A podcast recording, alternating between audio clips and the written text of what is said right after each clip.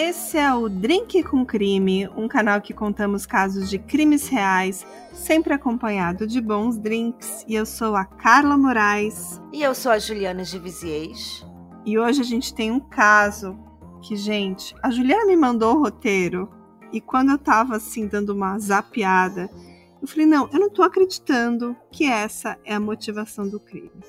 Eu tenho certeza que os ouvintes do Drinkzinho vão ficar impressionados com o caso de hoje. E hoje contaremos a história da Krista e do Bart Halderson. É isso mesmo, Ju? Isso aí. E como a Carla falou, ele, além de ter uma motivação fútil, é um crime brutal. Muito brutal. Então, para começar o episódio de hoje, já vamos começar com receita para todo mundo estar tá com seu drink na mão para ouvir essa história. Então, vocês vão precisar de 250 gramas de polpa de maracujá, 200 ml de vodka ou cachaça, meia caixinha ou meia lata de leite condensado e gelo a gosto. Vocês vão pegar um liquidificador, adicionar polpa de maracujá, a vodka e bater por cerca de 2 minutos. Aí vocês podem coar ali para tirar as sementinhas e despejar novamente no liquidificador. Aí vocês vão colocar o leite condensado, o gelo e bater até ficar ali na consistência que vocês desejarem. E agora é só servir e bom apetite. E acho que para quem não gosta de bebidas alcoólicas, dá para fazer ali só com um suquinho de maracujá, que também deve ficar bem bacana, bem gostoso. E eu acho que a gente vai precisar nesse episódio, né, Ju? Vamos, vamos precisar. Então, bora pro caso? Bora lá! Em 2021, o casal Krista, de 53 anos, e Bart Holderson, de 50 anos, vivem uma vida tranquila, junto com seus dois filhos no estado do Wisconsin, nos Estados Unidos. Chris e Bart se conheceram durante a faculdade e se casaram em 30 de julho de 1994. E no ano de 1997, eles tiveram seu primeiro filho, Mitchell, e no ano seguinte nasceu o Chandler. Krista trabalhava no setor de atendimento ao cliente de uma oficina mecânica, enquanto Bart trabalhava como gerente administrativo numa empresa de contabilidade. E em 2021 ele estava trabalhando em home office. O casal morava numa confortável casa em Windsor e tinha uma cabana na floresta no norte do estado, e eles adoravam ir lá com os filhos, onde passeavam no seu próprio barco, pescavam, faziam atividade ao ar livre, que, aliás, era uma das coisas que eles mais gostavam de fazer em família. Eles gostavam tanto dessas atividades ao ar livre que colocaram os dois filhos para serem escoteiros desde bem novos. Chris e Bart também adoravam ir a jogos de futebol americano, a shows e também adoravam viagens de carro, principalmente na companhia de seus dois filhos. Bart era um ávido jogador de golfe e amava marcenaria, e estava até fazendo seus próprios móveis para uma reforma na própria casa. Já a Crista gostava de artesanato, culinária e decoração de interiores. Eles parecem uma família assim super bacana, né? Imagina que adoram atividade ao ar livre, uhum. eles têm uhum. todos os hobbies legais, imagina. Já tô gostando bastante da família Halderson. E a gente vai deixar para vocês a, no Instagram né, as fotos da casa. Assim, a casa era muito arrumada, a garagem cheia de ferramentas e aquelas caixas organizadoras, sabe? Então eles tinham muita coisa em casa e faziam diversas coisas. Eles eram fãs do do it yourself, da bricolagem, adoro, também curto pra caramba. Exatamente. E eles foram pais dedicados e marido e mulher amorosos, sabe? Eles pareciam se amarem muito. E eles dedicaram toda a sua vida à família, que incluía também seus dois cachorros, o Easy e o Riso. Eles eram tão maravilhosos que eles ainda tinham cachorros. E os dois filhos do casal também eram muito próximos aos pais. O Mitchell tinha 24 anos e já estava formado em tecnologia da informação. Ele já morava sozinho e tinha uma noiva. Já o filho mais novo, o Chandler, tinha 23 e também fazia faculdade de TI. Em 2019, ele foi morar com seu amigo de infância durante a faculdade, mas devido à pandemia e às aulas online, ele voltou a morar na casa dos pais. É, e também, durante a pandemia, ele sofreu um acidente caseiro. Ele caiu da escada de casa e teve ferimentos graves na cabeça e nas pernas, e por isso ainda fazia fisioterapia. Ele passou a ter muita dor de cabeça e um pouco de restrição de movimento devido à dor nas pernas. E o Chandler também fazia estágio numa seguradora e ele tinha um emprego na SpaceX, aquela empresa do Elon Musk. E ele namorava uma universitária chamada Catherine Melander já há dois anos e que todos chamavam ela apenas de Cat. E durante a faculdade, o Chandler não estava sendo um bom namorado.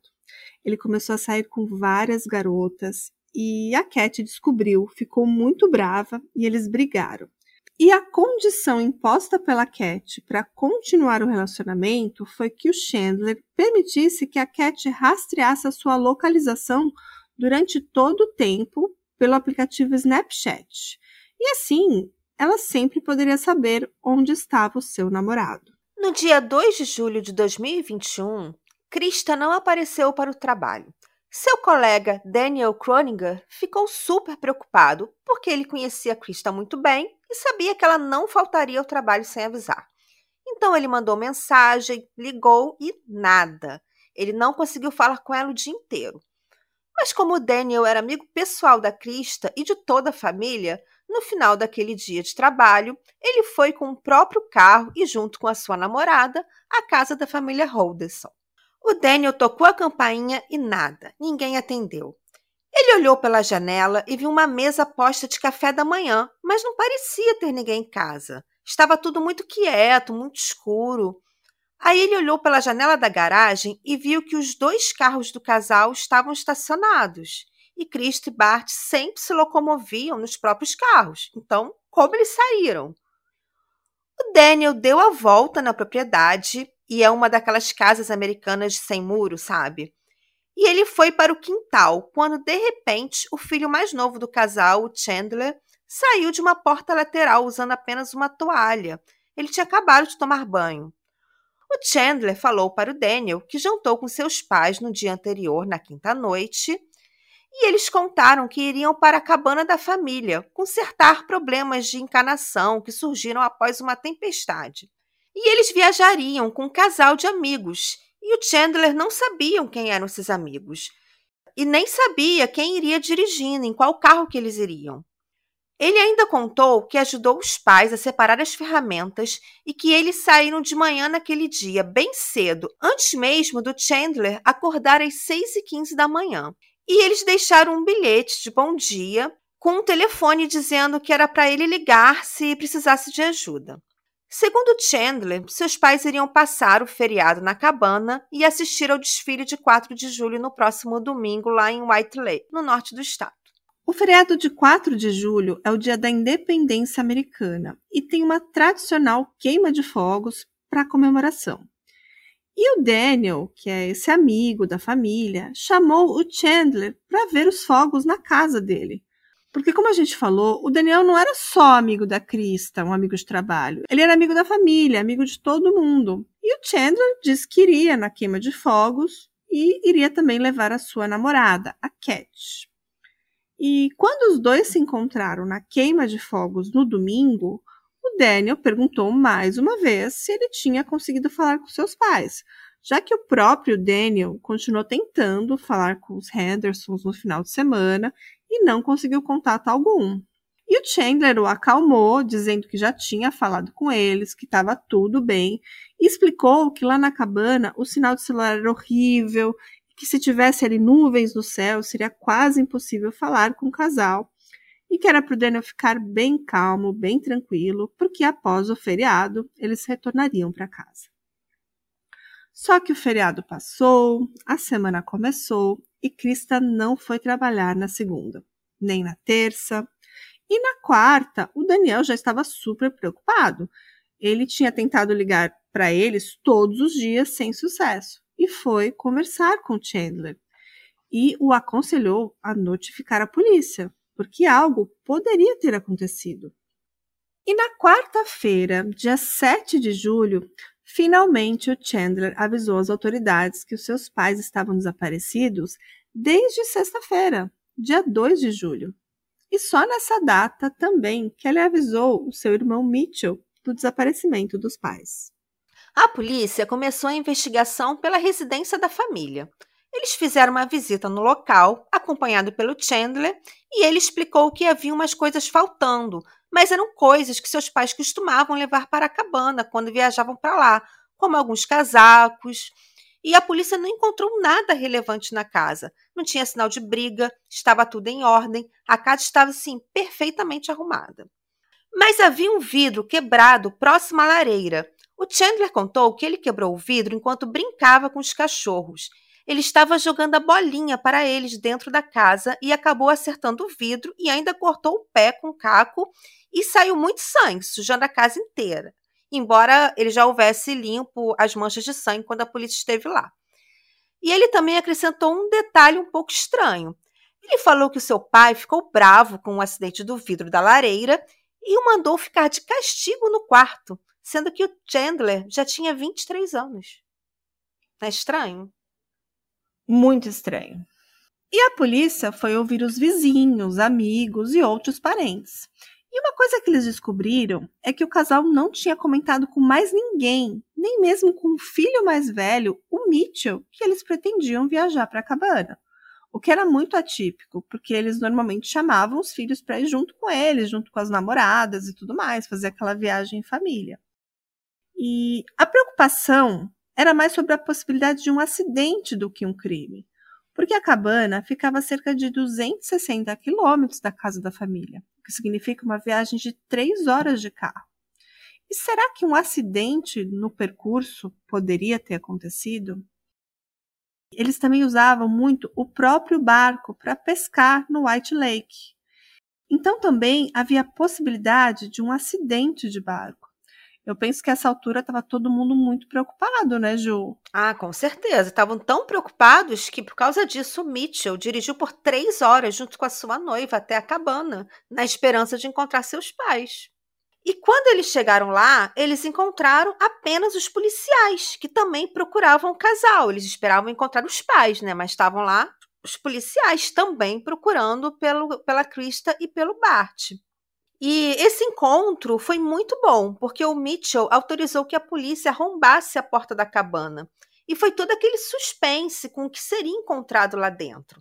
Será que poderia encontrar os corpos dentro da casa? Então, imagina, sabe, tem filmagem dessa cena na câmera dos policiais, no uniforme dos policiais, e você vê que está todo mundo muito tenso, porque realmente tinha real possibilidade deles terem passado mal, né, deles, de ter acontecido alguma coisa dentro da cabana.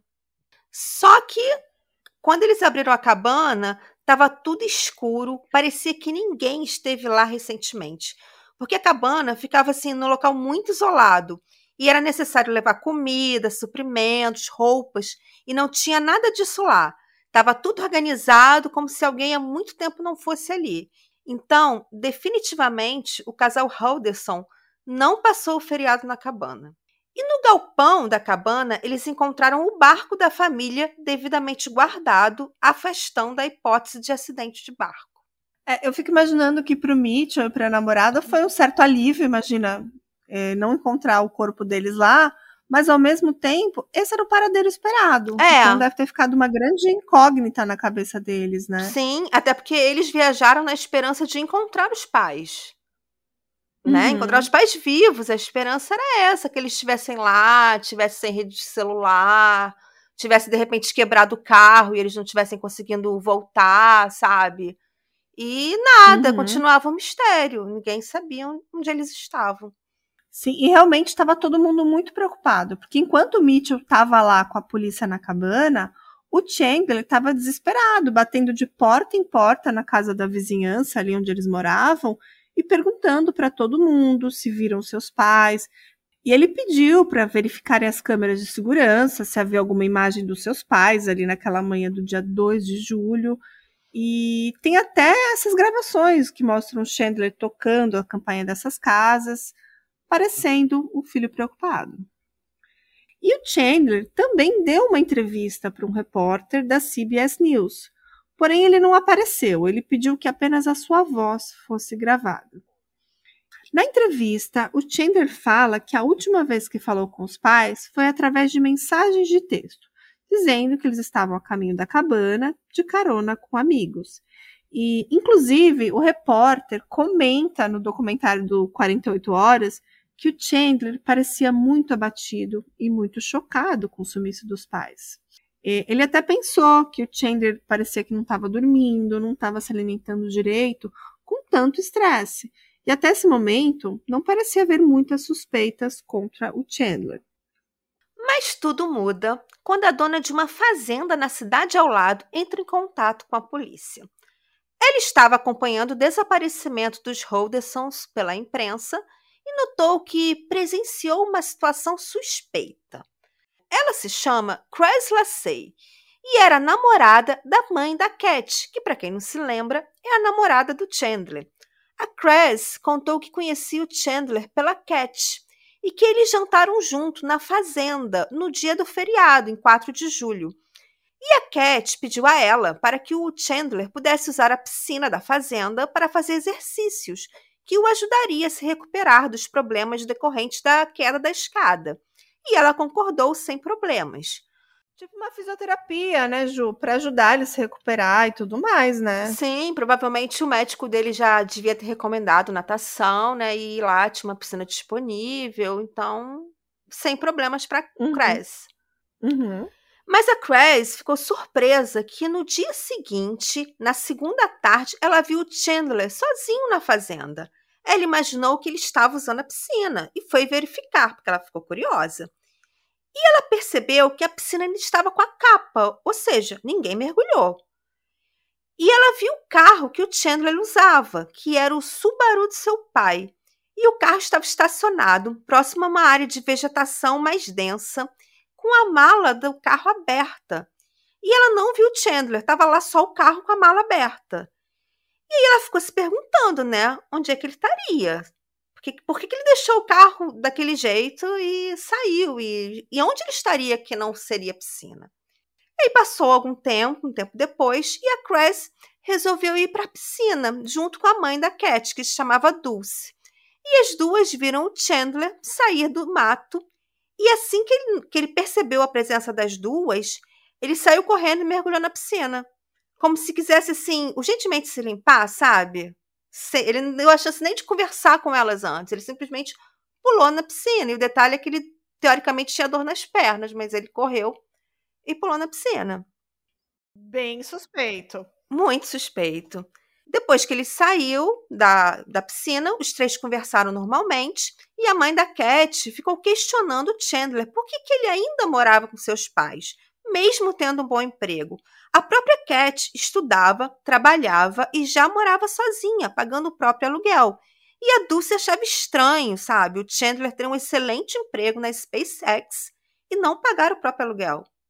E após receber as informações da Cress sobre essa história da fazenda, da piscina, ele lá no meio do mato com o carro aberto, no dia 8 de julho, que foi o dia seguinte que o Chandler denunciou o desaparecimento dos pais, a polícia foi verificar a fazenda. E a fazenda era gigantesca. E lá, durante essas investigações, eles seguiram uma trilha de grama pisada. E nesse local tinham abutres sobrevoando. E lá eles encontraram restos mortais. Era um torso masculino. A cabeça, as pernas e os braços haviam sido removidos. Próximo ao local foi encontrada uma lona que envolvia vários trapos sujos de sangue e também havia um velho tambor de óleo com objetos cortantes escondidos. Tinha uma serra de arco quebrada, uma tesoura, várias tesouras de jardinagem e um alicate de corte. E o xerife da cidade deu uma coletiva de imprensa no mesmo dia e falou que acharam restos mortais de um homem adulto mas ainda era muito cedo para conclusões, já que não havia uma identificação. Ele também disse que trocou mensagem de texto com seus pais, mas agora a polícia sabia que provavelmente o Bart estaria morto, porque tinha grande possibilidade daquele ser o corpo do Bart. E por isso eles prenderam o Chandler preventivamente para poder ali coletar informações. Enquanto isso, uma equipe forense foi enviada para analisar a casa da família minuciosamente.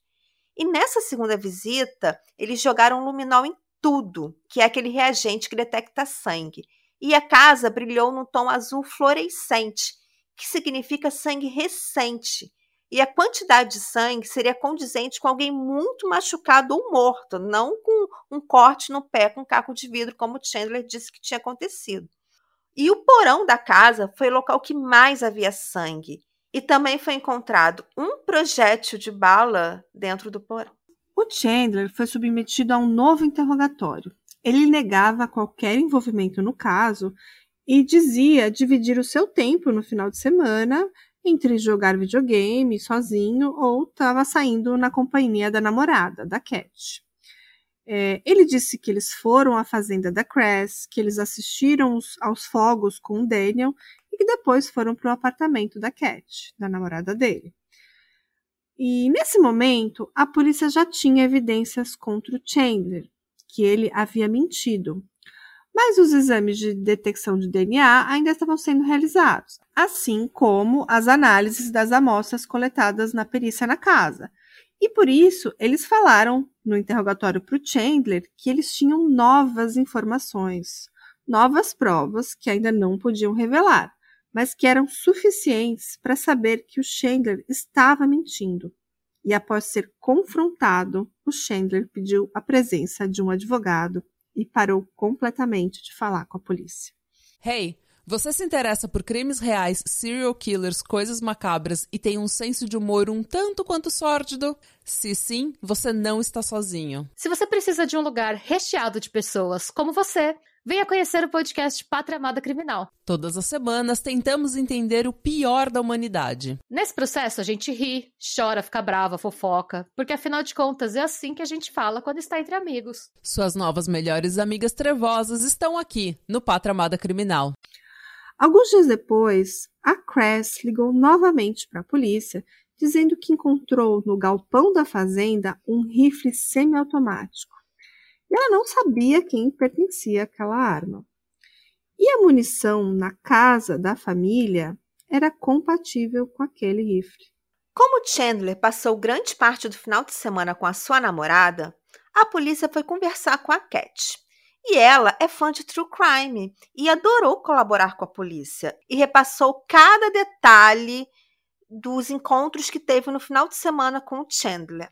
E ela contou que Chandler passou o final de semana tentando falar com seus pais, ligando, passando mensagem de texto. Ela achava que estava ajudando seu namorado, porque ela verdadeiramente não acreditava na culpa dele. Ela falou que jamais imaginaria seu namorado matando seus pais. Segundo a Cat, Chandler era muito próximo aos pais e era impossível um crime entre eles acontecer. Ela disse que os Holdesons eram ótimos pais. Eles cozinhavam todos os dias para o Chandler, davam presentes legais para os dois filhos e faziam atividades legais juntos, como viagens de carro e até mesmo jogavam Mario Kart com os filhos. Quem iria fazer algo tão cruel com pais tão legais? E ela também falou que Chandler não cometeria um crime porque isso significaria acabar com todas as oportunidades profissionais que ele estava tendo.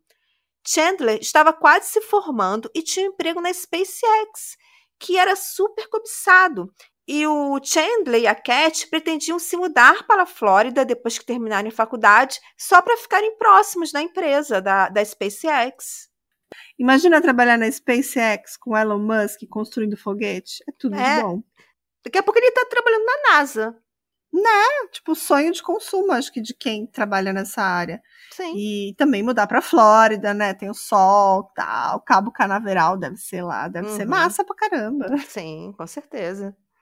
E a Cat, nessa conversa com a polícia, permitiu que os investigadores fizessem um download de todo o conteúdo do seu celular e contou a eles que rastreava a localização do Chandler pelo Snapchat. Hum. Bom, no dia 10 de julho, os restos mortais encontrados na fazenda foram identificados como Bart Henderson e a autópsia revelou que o Bart morreu após levar dois tiros nas costas. E a pergunta que não queria calar era onde estava Krista. E ainda havia esperança que a Krista poderia estar viva. E de posse das informações do celular da Cat, a polícia percebeu que no dia 3 de julho, que era um sábado de manhã, a Cat tirou um print da localização do Chandler. E a Cat queria saber o que ele estava fazendo a 40 quilômetros da sua casa. Que ela achava que ele poderia estar com outra garota. E ela tirou um print para confrontá-lo. E na imagem tem um avatar, né, o bonequinho do Chandler. E o local que ele indicava, esse print, era nas margens do rio Wisconsin. E a polícia foi verificar a localização que o Chandler esteve segundo o print da Cat, e exatamente lá foi encontrado um par de pernas que foram identificados posteriormente como pertencentes a Krista Henderson. E apenas um ano antes, o Chandler tirou uma foto no mesmo lugar, segurando uma faca. E em 15 de julho, o Chandler foi finalmente indiciado por duplo homicídio, mutilação e ocultação de cadáver. O filho preocupado que denunciou o desaparecimento dos seus pais, agora era acusado do assassinato deles. Mas ainda havia uma grande dúvida no caso. O um motivo para um crime tão brutal contra seu próprio sangue. Todos que conheciam a família relataram que Chandler tinha uma excelente relação com seus pais o que teria levado o filho caçula a assassinar e mutilar os corpos de seus pais. Só que a polícia descobriu que o Chandler estava mentindo há meses para todos. Ele mentia para seus amigos, para Cat e para seus pais.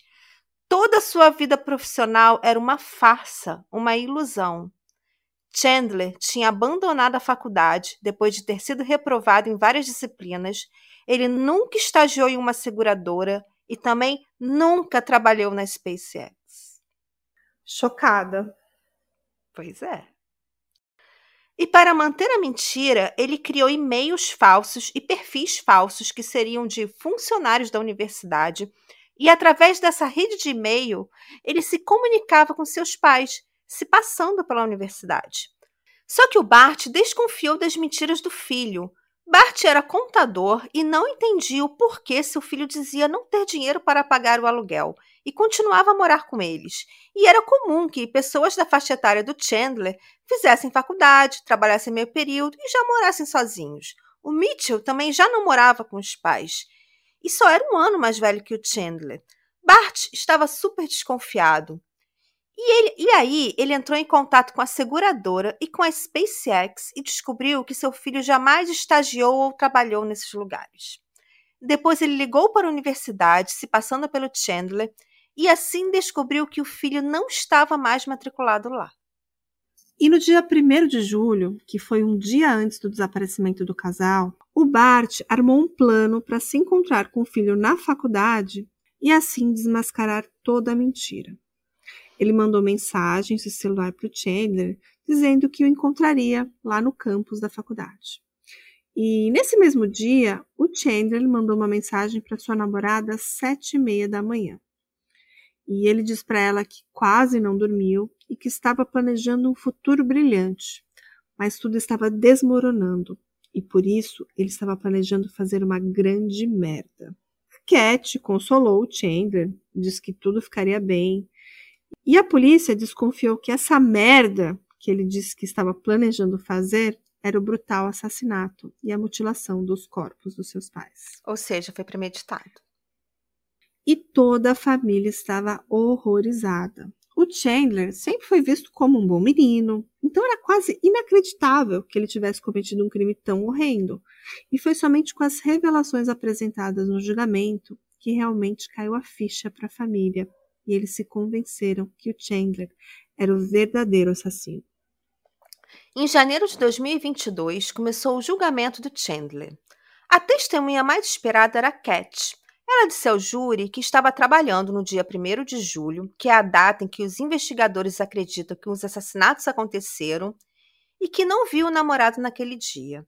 No dia seguinte, o Chandler pediu a ela para levar uns produtos de limpeza para a casa dele, porque ele teria cortado o pé com o vidro da lareira e sujou tudo de sangue. Ela disse que arrumou um esfregão e um alvejante à base de água oxigenada, mas não ajudou a limpar a casa.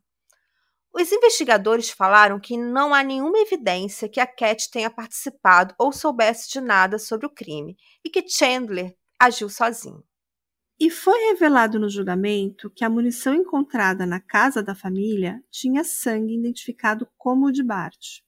E no rifle encontrado na fazenda tinha DNA do Chandler, assim como nos objetos cortantes encontrados próximos aos restos mortais do Bart. E também eles descobriram como o Chandler conseguiu o rifle. O rifle pertencia a Andrew Smith, que testemunhou no julgamento. O Andrew contou que conheceu Chandler online no servidor de um jogo eletrônico de tiro, que ambos gostavam e eles acabaram virando amigos próximos. E o Andrew serviu o exército. Em julho de 2021, ele deu ao Chandler aquele rifle semiautomático encontrado na fazenda, e mais ou menos uns 480 projéteis de munição, que é muita coisa. E segundo o Andrew, o Chandler ficou muito feliz quando ele ganhou a arma. E ele disse que o motivo que ele deu a arma para o Chandler é que ele achou que ele queria praticar tiro ao alvo e queria saber como era atirar de verdade. E é bem comum nos Estados Unidos você ter armas, você presentear com armas, e essa foi a arma do crime contra a Krista e o Bart. E a promotoria também demonstrou que o bilhete deixado por Krista para o filho foi escrito um dia antes, na data de uma consulta médica dele, e o telefone era do seguro saúde. Eles mostraram um vídeo da casa da família e, a princípio, como a gente falou, a casa parecia estar perfeitamente limpa e arrumada. Mas mostram quando jogaram o luminol e aparecia um brilho azul fosforescente em todo lugar, o que significava muito sangue, e era sangue recente. E dentro de um sapato guardado na casa foi encontrada a carteira de motorista e os celulares da Krista e do Bart, dos pais do Chandler, estavam enrolados em papel alumínio. E a acusação também demonstrou que o Chandler mentiu ao dizer que os pais iriam ao desfile de 4 de julho no domingo, lá na cabana em White Lake. E ele foi pego na mentira, porque o desfile local tinha sido antecipado para o sábado, que era dia 3 de julho. Então não fazia o menor sentido eles terem ido para lá no 4 de julho. Exatamente, nenhum. A defesa alegou inocência. Eles admitiram que Chandler contou várias mentiras, mas alegaram que não havia uma evidência direta e, portanto, havia dúvidas razoáveis. Só que a promotoria trouxe várias evidências que demonstravam não haver outra explicação possível para os assassinatos de Krista e Bart Henderson. E agora vamos explicar toda a linha do tempo do crime para vocês. Na quinta-feira, dia 1 de julho, Bart marcou um encontro com seu filho na faculdade, com a intenção de desmascarar suas mentiras. E nesse mesmo dia, Chandler falou para Cat que estava planejando fazer uma grande merda. A acusação afirma que esse foi o dia do crime. Chandler atirou duas vezes pelas costas de seu próprio pai. Um dos projéteis ficou no chão da, do porão e tinha as ranhuras que comprovavam que a arma usada foi o rifle que Chandler ganhou do Andrew Smith e que foi encontrado na fazenda da Cress com o DNA do Chandler e do Bart. Depois de matar seu pai, ele mandou uma mensagem de texto para sua mãe pedindo para ela trazer refrigerante. Acredita-se que ele só queria atrasar a chegada dela em casa para poder planejar melhor como ele, ele iria fazer para matá-la. Após a Krista chegar em casa, provavelmente ele atirou nela. Digo provavelmente porque apenas as pernas da Krista foram encontradas, então não é possível afirmar a causa da sua morte. Horas depois, Chandler é flagrado pelas câmeras de segurança de uma loja de conveniência comprando 20 quilos de gelo. E na casa dele foi encontrado um cooler bem grande, e nesse cooler foi identificada a presença de sangue após o uso do luminol. Então acredita-se que ele mutilou o corpo dos seus pais no porão e guardou as partes no cooler com gelo. No porão também foi encontrado uma serra elétrica e um machado com vestígio de sangue de ambas as vítimas, e provavelmente essas foram as principais ferramentas que ele usou para mutilar os corpos. No tênis que Chandler usava quando foi filmado na loja de conveniência, foi detectado sangue de Bart e Krista Henderson. A câmera de uma casa da vizinhança também detectou que a lareira da casa dos Hendersons ficou acesa durante toda a madrugada do dia primeiro, com um fogo muito intenso. E na lareira da casa foram encontrados mais de 200 fragmentos de ossos.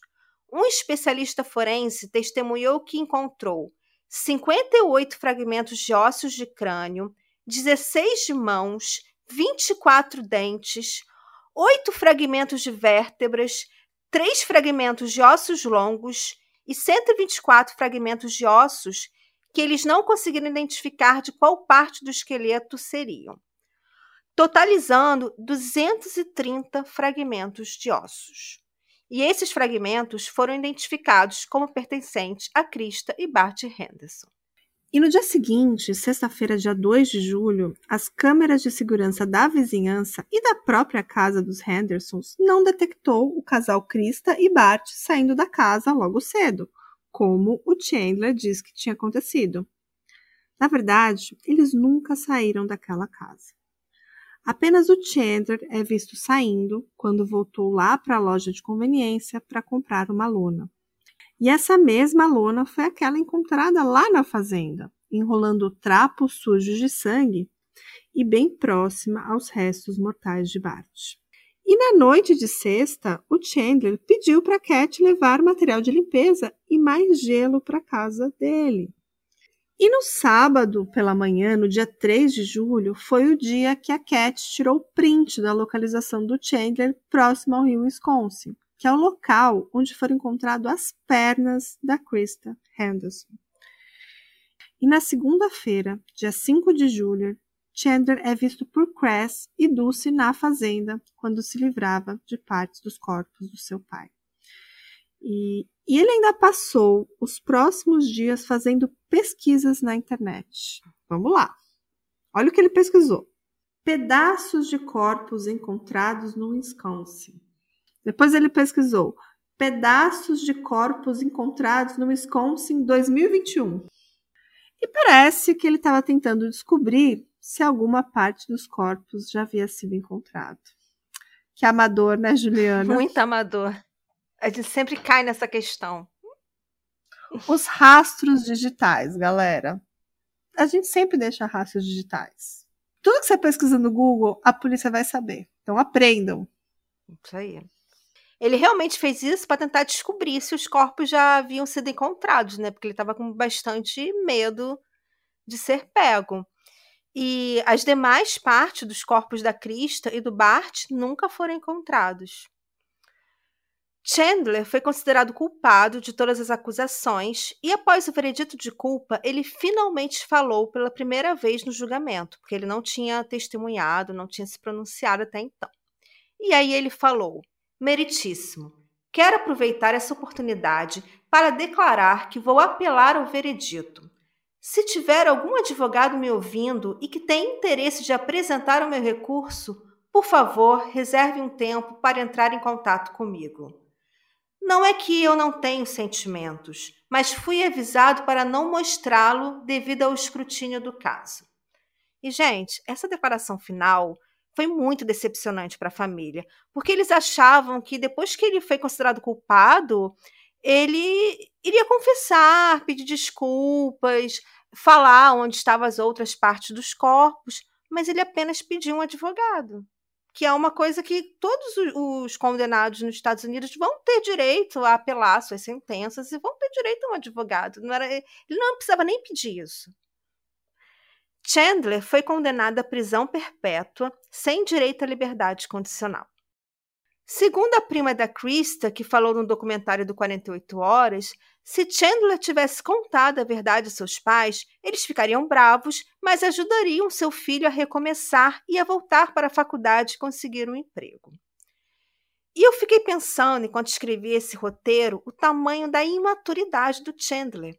Porque para manter uma mentira como essa, em que ele dizia que trabalhava, fazia estágio e estudava, só seria possível tendo seus pais para lhe sustentar e pagar as contas, para comprar comida.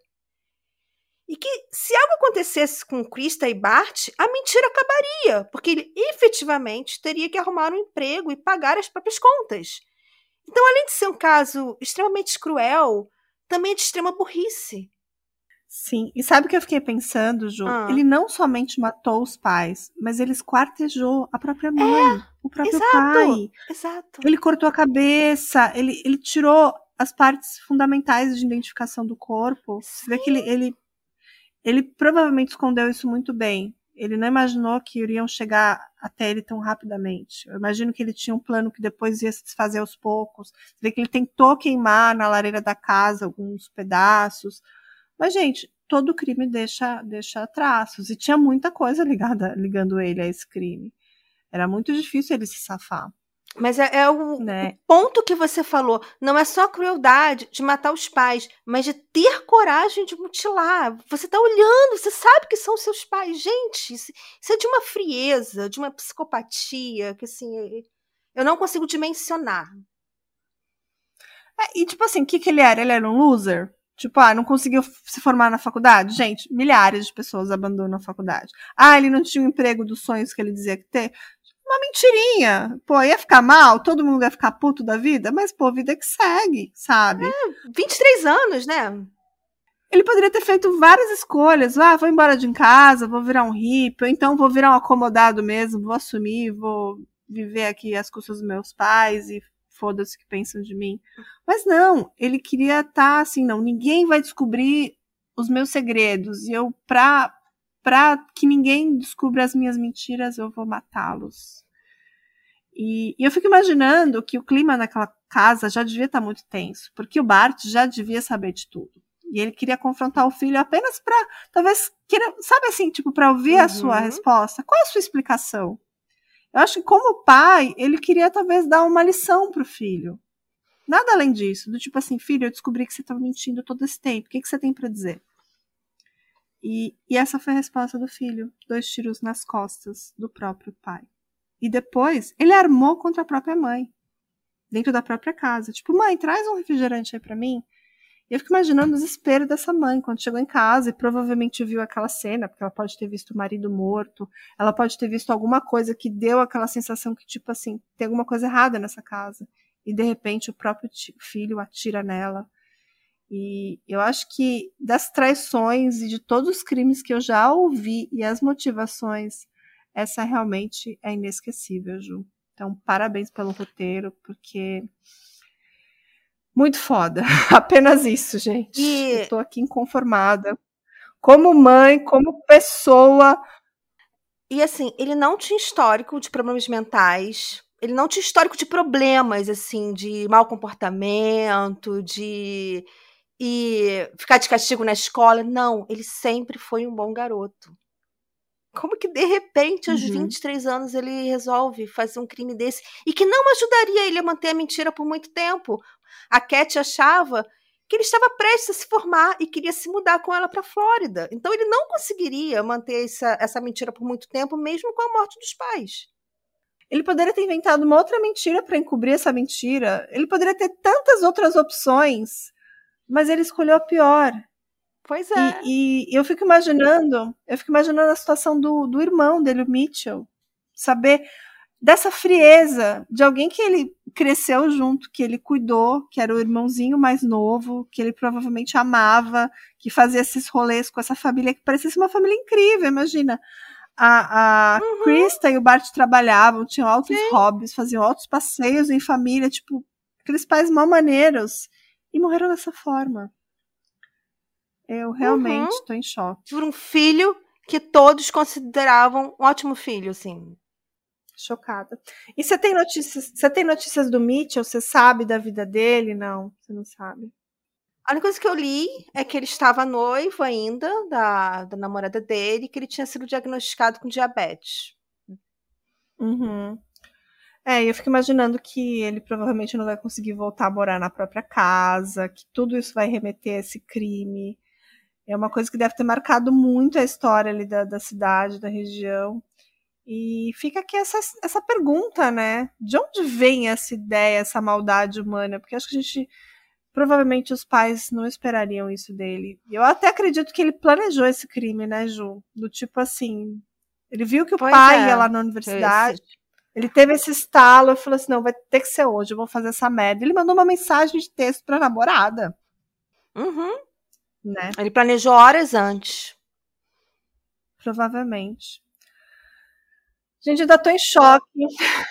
E ele tava sustentando essa mentira há muito tempo, Ju. Porque já Uhum. tinha caído a ficha na cabeça dele que uma hora essa bomba ia explodir. Que ele não estudava, que ele não trabalhava, que ele provavelmente passava o seu tempo enganando todo mundo.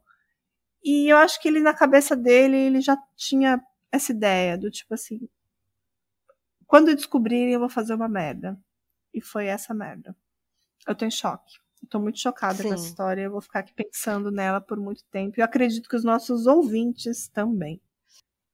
E eu acho que a pandemia de alguma forma contribuiu porque o Bart passou a ficar em casa. Então ele provavelmente ele não, Uhum. estava vendo que o filho não estava saindo para trabalhar nem para estágio nem para lugar nenhum. É, galera.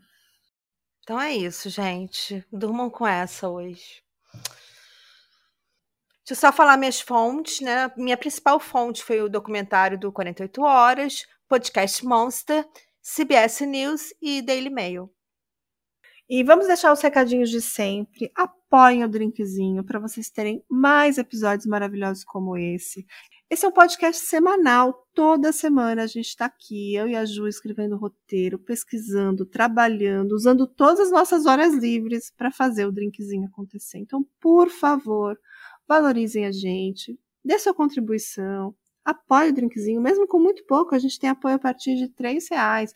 E a gente ainda dá para vocês um monte de coisa bacana, episódios todo mês exclusivos. Vocês têm acesso ao nosso grupinho de apoiadores. Então, por favor, contribuam, faça parte do drinkzinho e faça ele seguir crescendo, né, Ju? Isso aí, galera. E para quem é apoiador, tem live, vai poder conversar com a gente, vai poder gravar ao vivo com a gente um caso que aconteceu super recentemente, que tem pouquíssima coisa em português e que a gente está preparando um roteiro, ó, imperdível. Então apoiem que vocês vão saber tudo. Então, é isso aí, pessoal. Então, até semana que vem. Nos vemos no próximo episódio. Beijos. Beijo, galera. Tchau. Tchau. Hey, você se interessa por crimes reais, serial killers, coisas macabras e tem um senso de humor um tanto quanto sórdido? Se sim, você não está sozinho. Se você precisa de um lugar recheado de pessoas como você, venha conhecer o podcast Pátria Amada Criminal. Todas as semanas tentamos entender o pior da humanidade. Nesse processo, a gente ri, chora, fica brava, fofoca, porque afinal de contas é assim que a gente fala quando está entre amigos. Suas novas melhores amigas trevosas estão aqui no Pátria Amada Criminal.